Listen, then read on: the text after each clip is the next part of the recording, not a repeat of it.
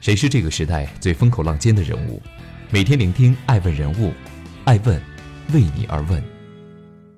Hello，大家好，爱问人物创新创富，爱问帮助创始人成长的创始人办公室，爱问传媒辅佐创始人全球定位传播，爱问资本帮助创始人的新经纪公司投资融资。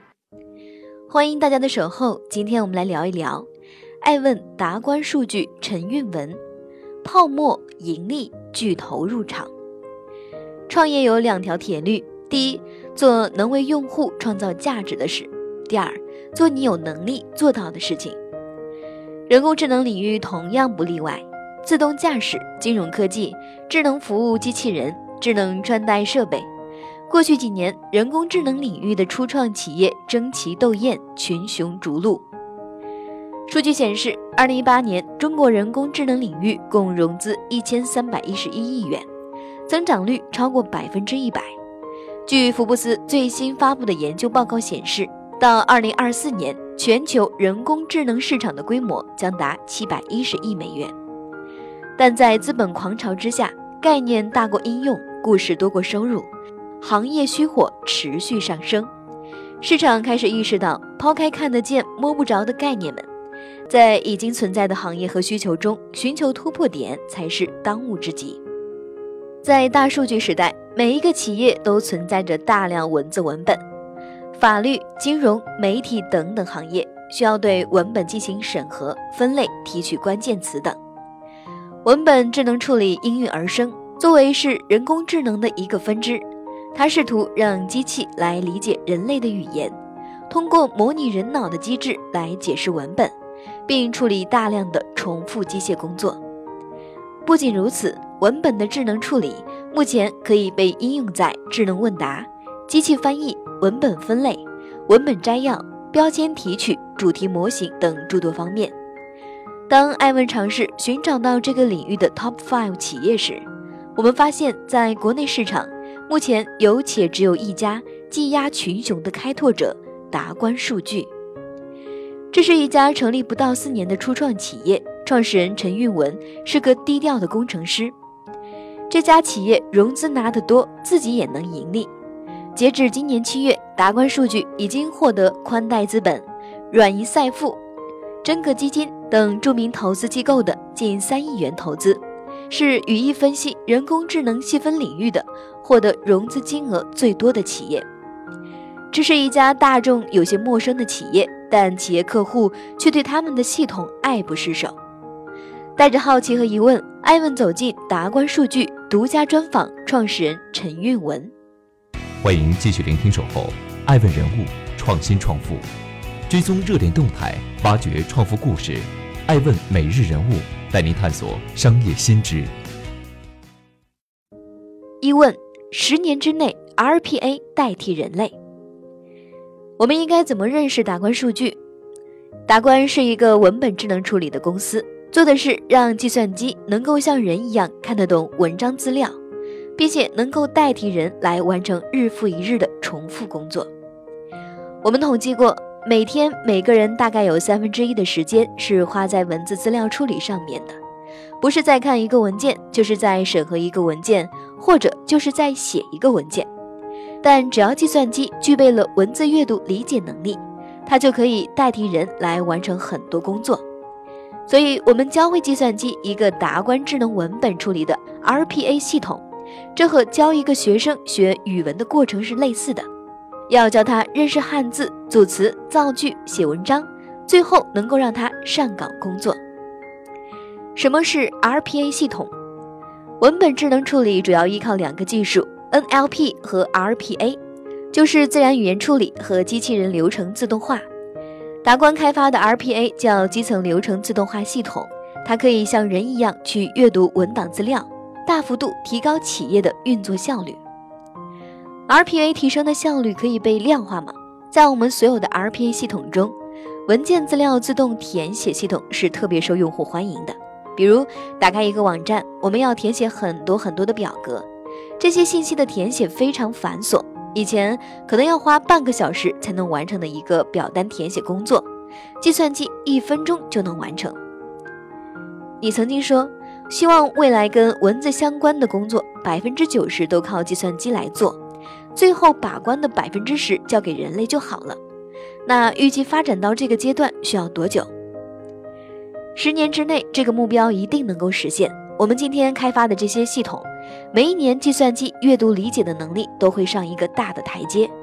所以，随着接下来几年新技术的应用和大量数据的训练，计算机系统可以进一步得到能力提升的。我们对未来充满期待。二问：为什么是达观数据？为什么要如此坚定地选择自己创业呢？我之前是在百度、盛大、腾讯这些互联网企业，但我后来发现，其实中国的传统行业是一个更加广阔的天地。在这些传统行业中，能不能把我所学的计算机和人工智能技术应用进来，对我来说是一件特别令我兴奋、让我感觉特别有成就感的事情。所以在二零一五年的时候，我就出来创办了达观数据。有业内人士预测到，明年中国会成为亚洲范围内的 RPA 第一市场。但相比于美国、新加坡等国家，中国其实起步晚，技术也不完善。达观有这个感触吗？整体来看，美国比中国大概要领先两年左右的时间，但我觉得大家仍然是在同样一个起跑线上。中国市场孕育的机会更大，在文字资料处理领域，英文和中文其实区别是非常大的。同样一个系统在英文领域处理得很好，但到中国，如果你不加改造，是会水土不服的。这也是达观独特的优势，因为我们一直是做中文文字资料自动化处理的，所以在中国的 RPA 市场，我们有自己的技术优势。三问：为什么只服务 B 端客户？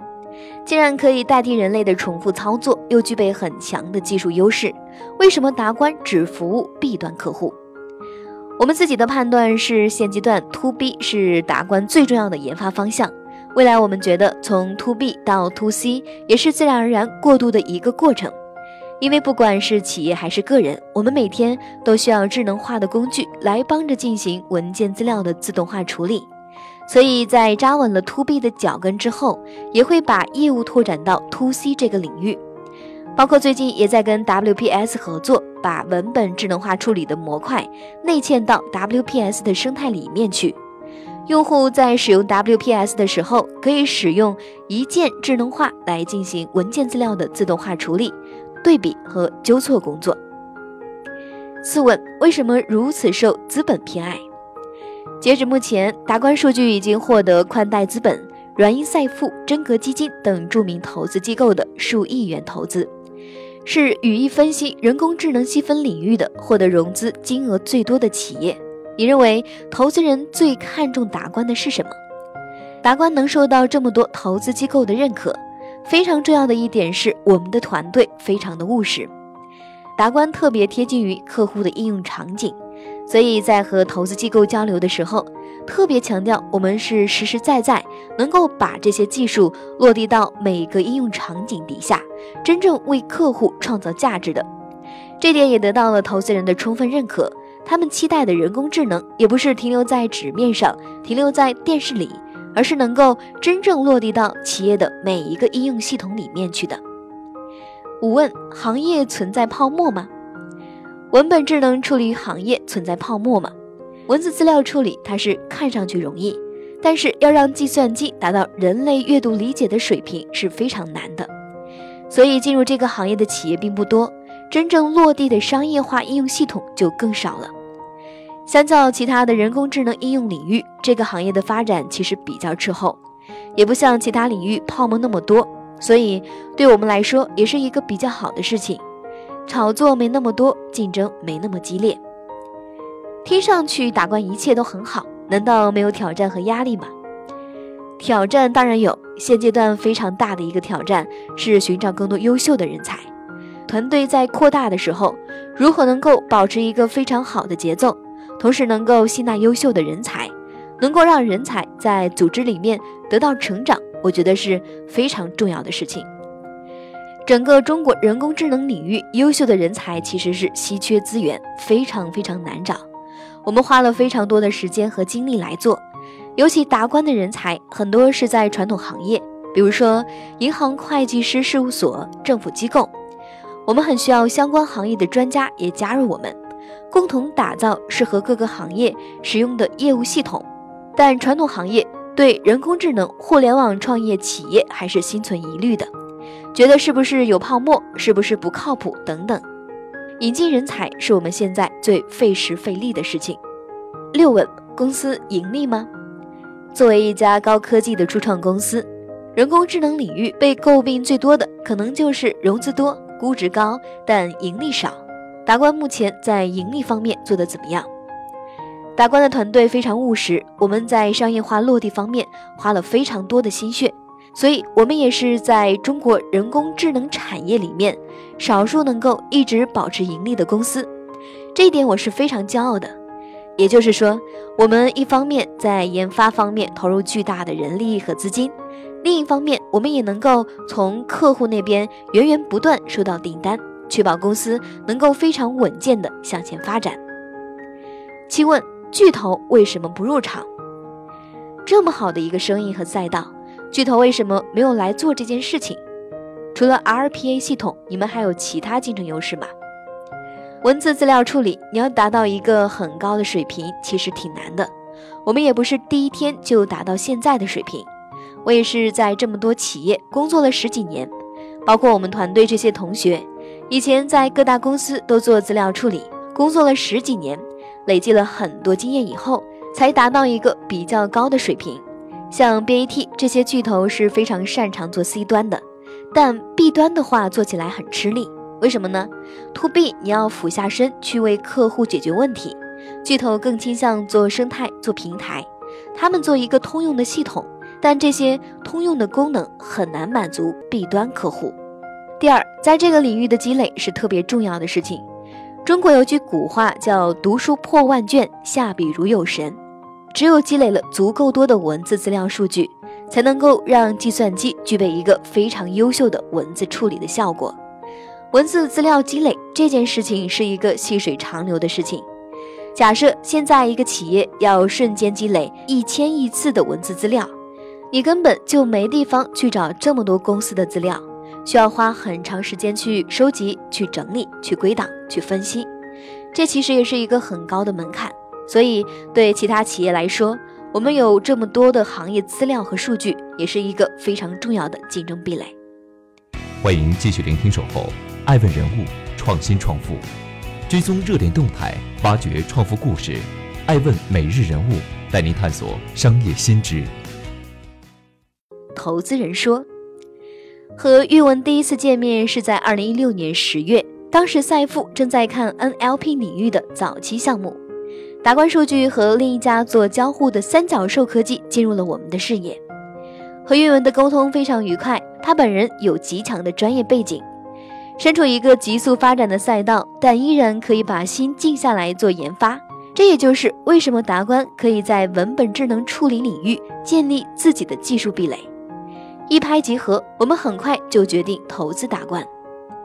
这几年，我们也看到有一些企业试图进入这个领域，包括阿里也在推进 RPA 的研发。但因为互联网巨头自身的价值网络，对于他们在某些新兴领域的拓展，不是增值，而是制约。在 NLP 及 RPA 领域，他们并没有先天优势。观察下来，达观依然是这个赛道绝对的头部企业。爱问是我们看商业世界最真实的眼睛，记录时代人物，传播创新精神，探索创富法则。微信搜索“爱问人物”公众号，查看更多有趣又有料的商业故事。